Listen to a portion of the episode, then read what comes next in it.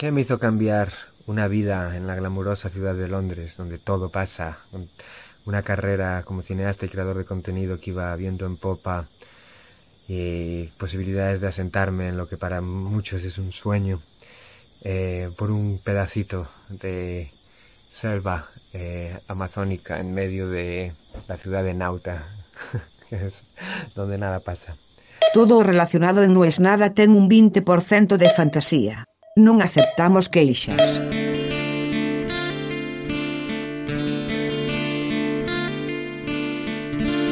La culpa de Aristarain.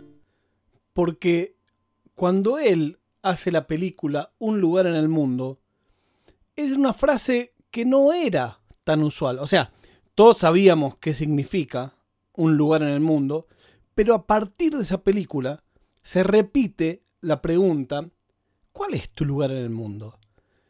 Pero lo peor es que es una pregunta que en algún momento era en una entrevista, en algún momento se le hacía a alguien eh, que estaba dando definiciones sobre su vida, y de repente te lo dice el verdulero, ¿y cuál es tu lugar en el mundo? Yo qué sé, señor, sé, vine, a comprar mandarinas, que es lo único bueno que tiene el invierno. Yo de que empieza hasta que termina el invierno me la paso comiendo mandarinas. Cuando la mandarina es rica, para mí es de las frutas más ricas que hay. Pero si vos me preguntás, frutas ricas no te la voy a nombrar. Pero cuando es rica y tiene una cosa aparte que es espectacular, junto con la banana, son las dos frutas que tienen mejor UX, experiencia del usuario, mejor diseño. Porque vos la podés llevar, se pela con la mano, no necesitas nada y no se ensucia. Vos la podés llevar en una mochila, en cualquier lugar que esté lleno de porquería y no le pasa nada. ¿Qué quiero decir?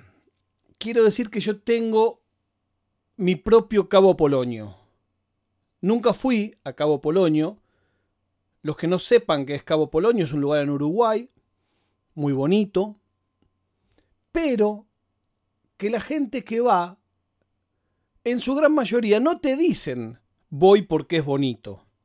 Voy a desenchufarme, porque no hay internet, no hay luz, no hay agua, es casi como una tortura, como ir a hacer votos de pobreza. O peor. Pero la gente va y sale carísimo ir a Cabo Polonio, que está en Uruguay. Pero a mí lo que me da bronca es que después de 20 minutos algunos te dicen, no, y los paisajes son muy lindos. Pero no es lo primero que te hablan del paisaje. Ni hablar a los uruguayos que se calientan por mil de que los argentinos han ido tanto a Cabo Polonio que ahora es carísimo, un lugar en el que no hay absolutamente nada de infraestructura y esa es la gracia. Y no puede haber tampoco. Bueno, yo viví en estos días mi propio Cabo Polonio. Voy a hablar desde el pedestal más alto de mi privilegio, pero bueno, fue mi Cabo Polonio al fin y al cabo. Desde que me mudé, pegadito a la oficina en Madrid, me enteré de algo que no sabía los españoles que escuchen esto dirán que, que gilipollas, tío.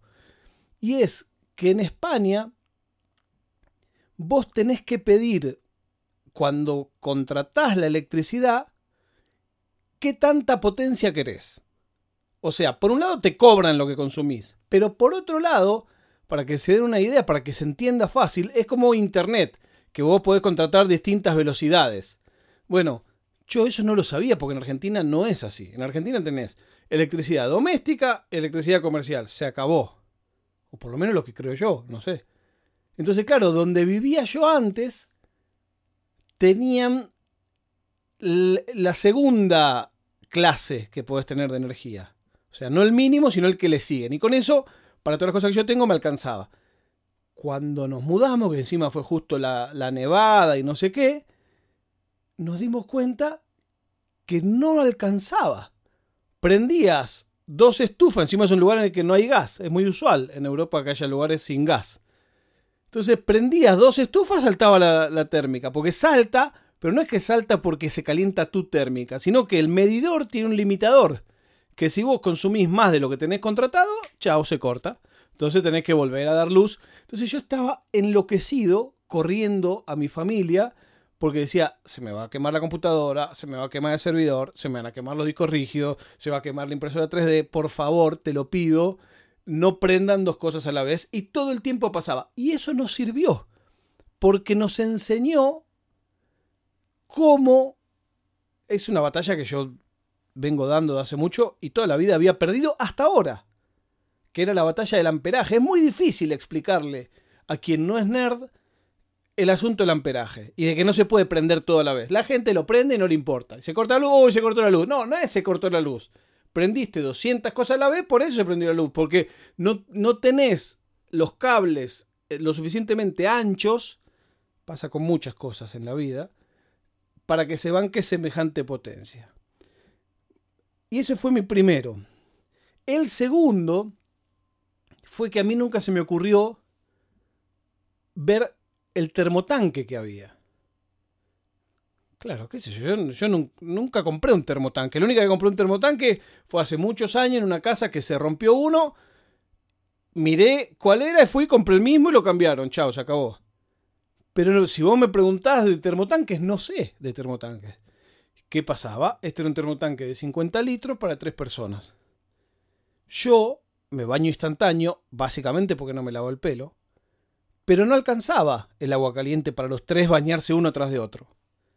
Entonces, eso también nos hizo pensar cómo era cuando, en mi caso, por eso digo, hablo del privilegio, en mi casa yo nunca tuve problema de agua fría, pero sí recuerdo cuando íbamos a Mar de Ajó de vacaciones que había que turnarse para bañarse.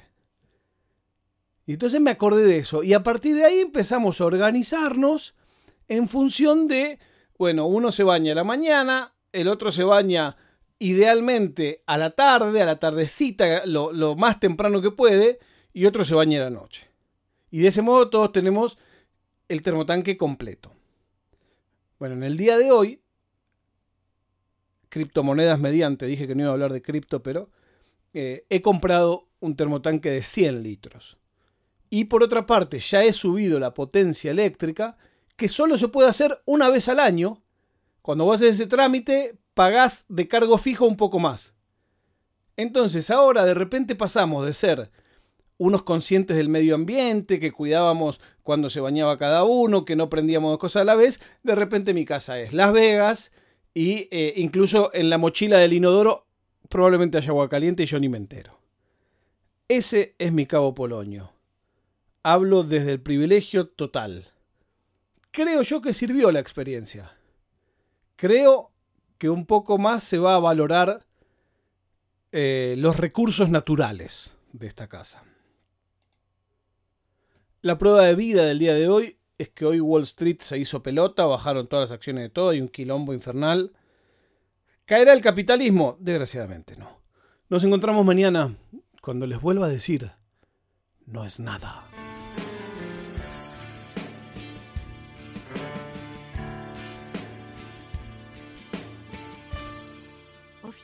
ードパドカスツ